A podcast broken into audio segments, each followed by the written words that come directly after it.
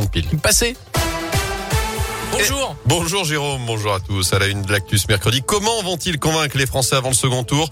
Emmanuel Macron comme Marine Le Pen tentent d'aller chercher le plus de voix possible pour remporter l'élection présidentielle le 24 avril prochain. Les deux candidats poursuivent leur passe d'armes à distance sur le terrain. C'était le cas encore hier et pour l'instant, les sondages restent favorables au président sortant. Mais la candidate du Rassemblement national compte bien inverser la tendance, d'autant que le scrutin s'annonce plus serré qu'en 2017.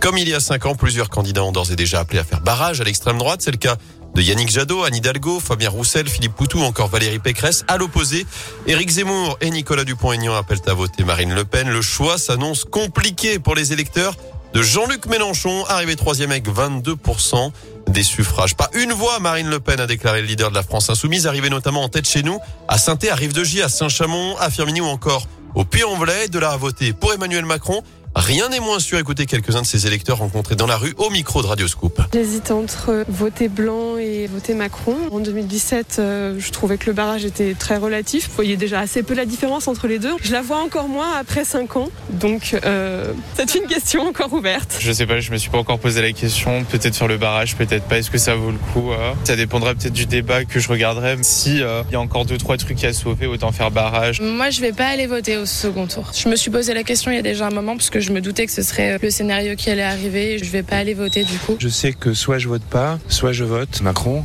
parce que l'autre euh, c'est pas possible. Mais en même temps, on sait qui est Macron quoi. Hein. Il y a quand même une bonne droite euh, avec lui. Là, on va recommencer soit encore pire ou pareil quoi. Donc c'est un peu la problématique du jour.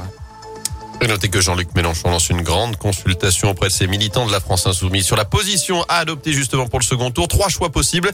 L'abstention, le vote blanc ou le vote donc pour Emmanuel Macron. Par ailleurs, Tony Parker, Laure Manodou, Nicolas Karabatic ou encore Antoine Dupont, 50 sportifs appellent à voter pour le président sortant au second tour de la présidentielle. Il publie une tribune dans Aujourd'hui en France pour faire barrage à l'extrême droite. Enfin, on connaît désormais la date du traditionnel débat de l'entre-deux tours. Ce sera mercredi prochain à partir de 21h.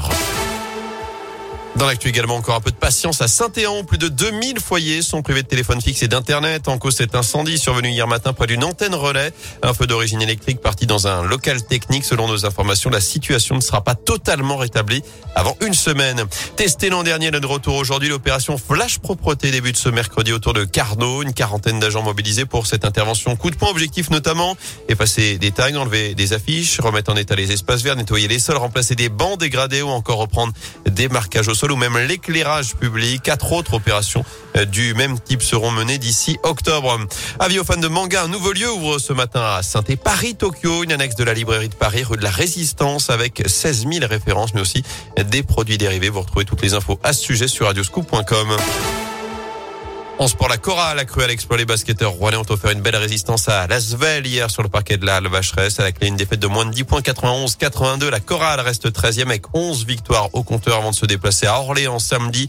Alors qu'en Pro B, Saint-Chamond voit Nancy revenir à deux succès en tête du classement. Les Lorrains vainqueurs sur le fil en match retard à Vichy-Clermont. Les Couramio, eux, joueront samedi soir à Blois en foot. Karim Benzema sauve encore le Real, attaquant français autour du but de la qualif madrilène hier soir pour les demi-finales de la Ligue des Champions face à Chelsea.